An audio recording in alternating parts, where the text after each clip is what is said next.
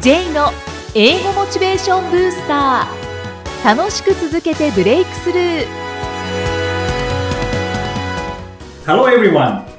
こんにちは。J こと早川浩二です。ハローアシスタントの生きみえですこの番組は英語を学ぼうとしている方 TOEIC などの英語テストを受験しようと思っている方に英語を楽しく続けていけるコツをお伝えしていく番組です J さんはい今回もよろしくお願いします,、す。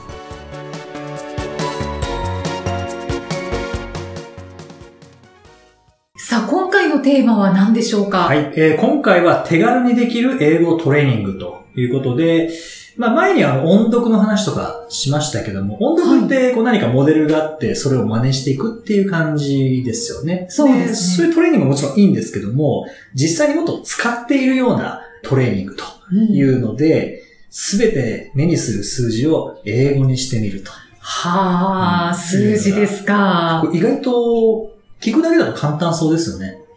確かに。 1から10まで簡単ですし、はいまあなんなら100ぐらいまで簡単ですよね。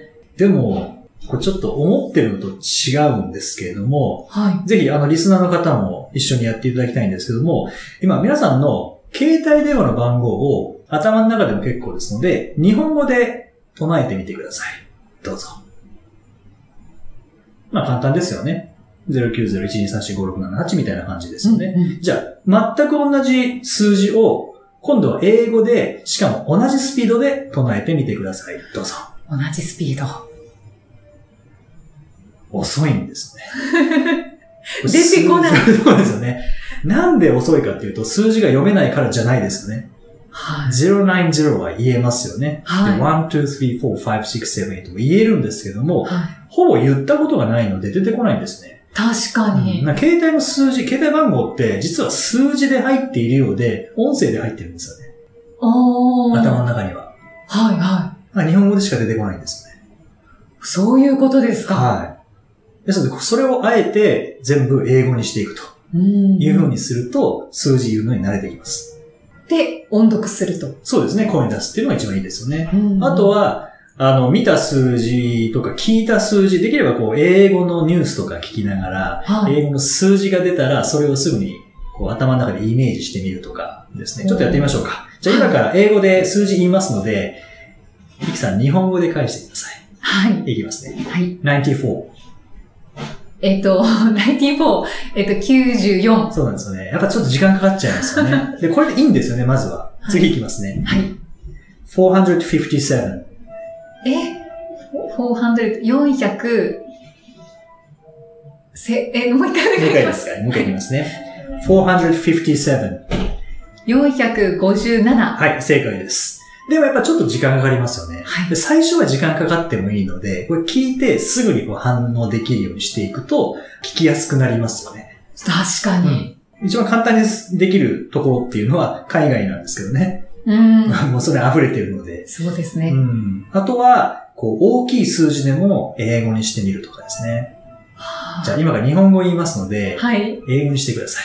簡単というか、そんなに複雑じゃないのいきますね。お願いします。 10万。ちょっと待って。 えっと、っ10。て言っちゃいますよね。まあ10万なので10って言っちゃうんですけど、10万は10じゃないんですよね。じゃない。はい。あの、10万って、100カンマ000なんですね。はい、はい。で、あのカンマって、日本語で言うと、あれ何にも意味ないというか、うんうん。まあ見やすくなるだけですよね。そうですうね。ん。1カンマ000が1000ですよね。はい。で、1万だと、12カンマ000なんですようんうん。で、その10カンマ000っていう言い方が英語なんですね。そうなんですはねい。最初のカンマは、あれってカンマって言うんでしたっけカンマでいいいいんですかね。はい。はい。で、まあカンマと言いますけども、はいあれが1000っていう単位なんですね。なあのあで。1000って1000ですよね。ワンサウザン。 1000ですね。はい、はい。 1万はどうですかね。 10サウザン。ですよね。うん1000なんですね。うんうん。でも日本語だと、1000が、まあ1000とも言いますけども、で、その1個0がついてもまだ1万っていう風に言うんです。1になるんです。うんうん。で、その上が10万っていう風に言うので、ここで英語とずれちゃうんですよね。ええということは、10万は 10万は。 ?10 万は ?10,000 が1万ですね。 100,000. そうですね。100,000が10万なんですね。はあもうちょっとごちゃごちゃしてきましそた。うなんですねじゃあ100万。えー、100万は、えーっと、100,000が10ですよね。10万ですよね。 100,000は10万ですね。えー、サウザンとサウザン。 100,000もい いですね。面白いですね。その考え方でもいいんですけども。いいんですかあのいいんですけども、100万って、1カンマ000カンマ000ですね。まあ、1000と1000ですよね。なくなっちゃったはい。 1000の上の単位っていうのがミリオンっていうんですね。まあミリオンセラーってありますよね。 はい。はい。ミリオンセラーって100万ですね。そうですね。なので、1ミリオンなんですそうですねね。。は本当申し訳い。ございません。いいえいえいえ。まあでこものさ番っき組の問題の出し方がちょっと引っ掛けっぽかったですからね。えいえいえ、この番組は、ある程度、英語を学んでる方、そして学ぼうと思ってる、はいその、モチベーションが高い方が聞いてらっしゃるので、 いや、でも今、20%ぐらいの方は、サウザンドサウザンドって言ったと思い ます。ワンミリオンですよ。ワンミリオンです。 こういう英語でパッと言う練習をしていくことで、うん。スムーズに言えるようになってくるんですね。あはー練習あるのみでい。すね。練習あるのみですね。であとは、例えば、なんですかね、ニュースを見ていて、300ドル、まあ、300ドルって聞いたら、それがどのぐらいなのかっていうのを、まあ、円に換算したりもしますけども、はい。えっと、ゼロ2つつけるから、えー3万かなみたいにしますけどね。 はい。ただもちろんそれいいんですけども、うんできれば練習として300ドルを300ドルとして理解できるようになると、うん海外旅行がだいぶ楽になりますよね。はあ、頑張りたくなっちゃいますうね。ん。これはぜひ、頭の中がこうこんがらがる可能性はありますけど も、はいトレーニングにはすごくいいと思います。本当にそうです。は脳トレにもなりい。そうなでりす。ますね。なので、例えば国家予算とか、うんえー、何か売上の数字とかっていうのを見たら、全部英語にしてみていただくと、はい。勉強のトレーニングになりますね。じゃあ、J さん、1000兆円は、 1000兆円いきなり来ましたね。1000兆円。あ、ちょっと時間がもうなくなってきましたので、今日はこの辺で。残念 ありがとうございます。英語で名言。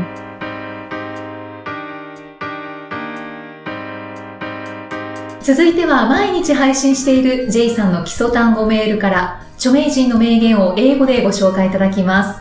J さん、今回の名言は、はい。えー、今回は、マーク・トウェイン。あマーク・トウェインですね。はい。 The best way to cheer yourself up is to try to cheer somebody else up. ほう。自分自身を元気づける最もいい方法は他の誰かを元気づけることである、確かにそうですね。これ僕はうん時々こう頭が痛くて、はい。ででもセミナーをしなきゃいけないっていう時があるんですけども、うんうん別には落ち込んでるわけではないんですけど、まあ、体調をちょっと崩している状態、はいでも、まあ、穴開けられないですからねそうまあですセねミナー行きますよねそうするとそのセミナー終わった頃には治ってるんですよねなん確かにそういうのありんますね。まあ、今のマークトウェイの言葉とまたちょっと違いますけどね元気づけるてるわけじゃないんですけどはも、いはい。やっぱり人のためにこう何かこうエネルギーを注いでる時っていうのはもう自分のことを忘れますからねうんでそれに対して多分エネルギーもらってるんじゃないですかね跳ね返ってくるエネルギーがあってそれで体調が良くなってしまうっていうのがうん結構あるんですよね、そうですね私もラジオをはい一つさせていただいてるんですけど、ラジオ番組でやっぱりお腹が痛くなることがんあるんですよね、たまにやっている中で、はいあちょっと今日お腹の調子が悪いなっていう時は、でももうずっとそのマイクの前にいるので、うんまあ、曲の間に行くっていうこともできますけど、あーはいなかなか難しかったりするので、でその時にリスナーさんからのメールで自分の考えてる方向がうんリスナーさんに向かうので、はいそれでお腹がいつの間にか治なってるるほどとかありますねえーそうなんですね J さんと一緒ですね。一緒ですね、うんそうですねうんやっぱり跳ね返ってきてるんでしょうね。そうですね。あと、まあ、自分の方、意識向かないっていうのはいいのかもしれないですね。まあ、ある意味、幽体離脱ですよね。あそうですね、うん。確かに その間に直しているのかもしれないですね。体が頑張ってるのかもしれないですね。ああ、意識を違う方向に持っていかせて。はい。うんでもこれは結構ありますよね。そうですね。うんあと意識的にするといいかもしれないですね。そうですね。特にやっぱ落ち込んでる時とかって、やっぱり他の人と喋りたくないっていう場合もありますけどね。うんでもその時でもあえて誰か落ち込んでる人を、もう自分のことはとりあえず置いておいて、はい落ち込んでる人を元気づけると、意外とそれが自分に跳ね返ってくるうというん感じですよね。それはまさにあると思います。はい。素敵な名言ご紹介いただきました。 J's Topics さあ、このコーナーでは J さんにまつわるあれこれをお話しいただきます。J さん、今回のトピックスは、はい、えー今回は、絶対に口にしない言葉。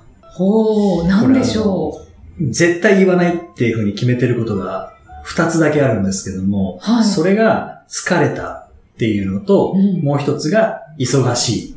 う。うーん。これは10年ぐらい言ってないんじゃないですかね。そうなんですね。なんかの本に書いてあったんですよね。はうん、この疲れたと忙しいを言うと、自分に限界を設定することだからっていうのがなんかに書いてあって、あー確かにそうだなと思って、それ以来言うのやめたんですよね。うんそしたら、あの、疲れたっていう感覚が、なんか変わった気がしますね。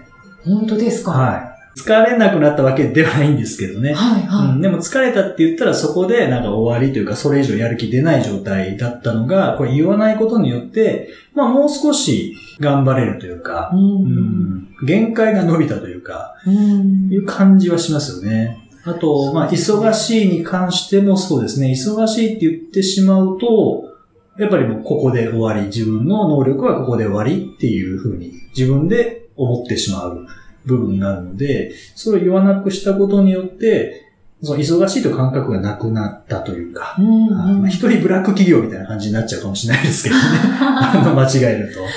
あーうんでもこれは、確かはい、にそうですね僕は言わなくしてから仕事がしやすくなりましたね。うんうんうん私今振り返っていたんですけど、はい。独立して、まあ、フリーランスとしてはい今お仕事させていただいてるんですけど、になってからは、疲れたとか忙しいっていう言葉をあまり言わなくなったかもしれないえーあいいですね。と思いました。はいおなぜなんでしょーなぜでしょうね。う。うんわかんないですけどね。であ、確かに今言ってないなって思って、言ってないと、その疲れたとか忙しいっていう感覚が自分の中にそんなにないっそうてないうんでこすとよねに気づきましそうた。なんですよね。やっぱりこう、言語化すると、それって出てくるんじゃないですかうんね。うん例えば、面白くないって言ったら、やっぱ面白くないんでしょうし、うん面白いって言ったら面白いんでしょうし、疲れたって言ったら疲れるし、忙しいって言ったら忙しいような気がしますよね。はあうん、もうそういう意味では、使う言葉で、こう、生き方が変わっていくっていうところまで、まあ、大きく考えると、いくかなっていう気もしますよね。本当ですね。言はい霊と言いますか。そうですね。もうそういう意味では、あの、ナポレオンの我が輩の辞書に不可能という文字はないっていうのは、名言ですよね。本当ですようねん。かっこよすぎますよ でね。すよ ね。我が輩の辞書にも疲れたと忙しいって文字はないですけどね。 あそういうことですね。全然かっこよくなかったです。いやいやいやいや。いや、やっぱり言ってしまう方は多いと思います。そうですね。ははい。早く帰りたいとうか。うん。ん楽なんですけどね。こう、パッて言うと。ただ、あの、僕の中で疲れたは、ある場面では言っていいことになっていて、それが運動した後ですね。ああ、 そうなんで運すね動。した後の疲れたは気持ちいいんですね。うんその疲れたっていうのが。ああ、仕事でっていうのはちょっと、僕の中では NG ですけどね。気持ちいいじゃないんですね、スポ疲ーツれのた。後。そうですね。あの時は疲れたっていうのが、 逆に久々に言ったっていう感じ。新鮮さを感じるん新ですね鮮ですね。はじゃあ、今度はトピックスで、ジェイさんがよく言う言葉。 い。よく言うこと、そうですね。教えていただきたいですねちょっと考えておきます。はい。はい。お願いします。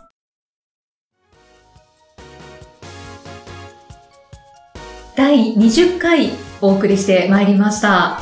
今ちょっと、ジェイさんとお話ししてたんですけど、はい収録の合間に、はい20回まで来たんもうですね。 20回ですね。ねえ、早いですね。早いです ね。20回って年間52週しかないですもんね。そうですね。もうにあと6回で半年ですか。うん。早い。早いですね。いつの間にか50回、100回とはい。言ってそうな気がしますけれどもそうですね。ね。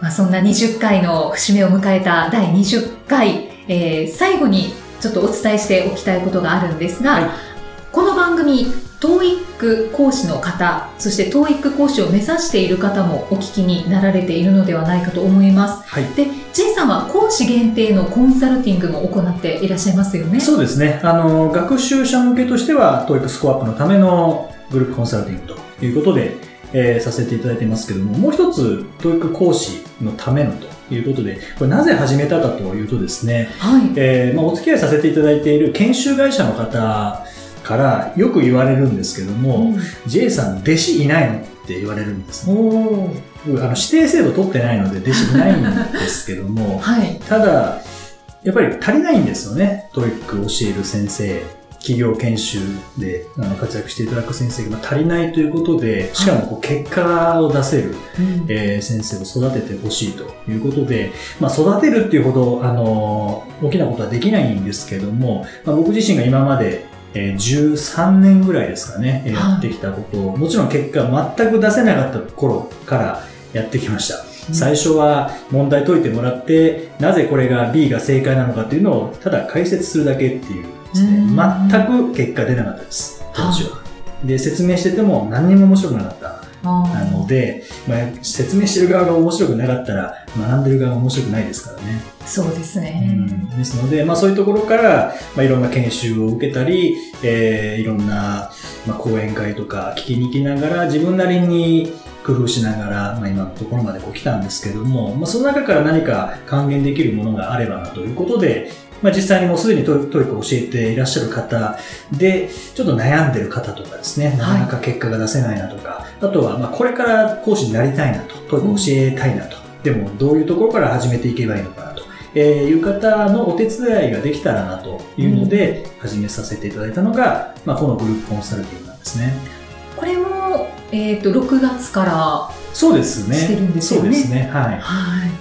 これからも定期的にはい行っていかれるということですので、えー開催日程など詳細については J さんのアメブロ英語モチベーションブースターでお知らせをしていますのでぜひご確認ください、はいさてこの番組ではご質問ご感想を随時お待ちしていますメッセージは J さんのアメブロ英語モチベーションブースターの中のポッドキャスト下にお問い合わせフォームがありますのでお気軽にお送りくださいそれでは J さん Okay, thank you for listening. See you next week.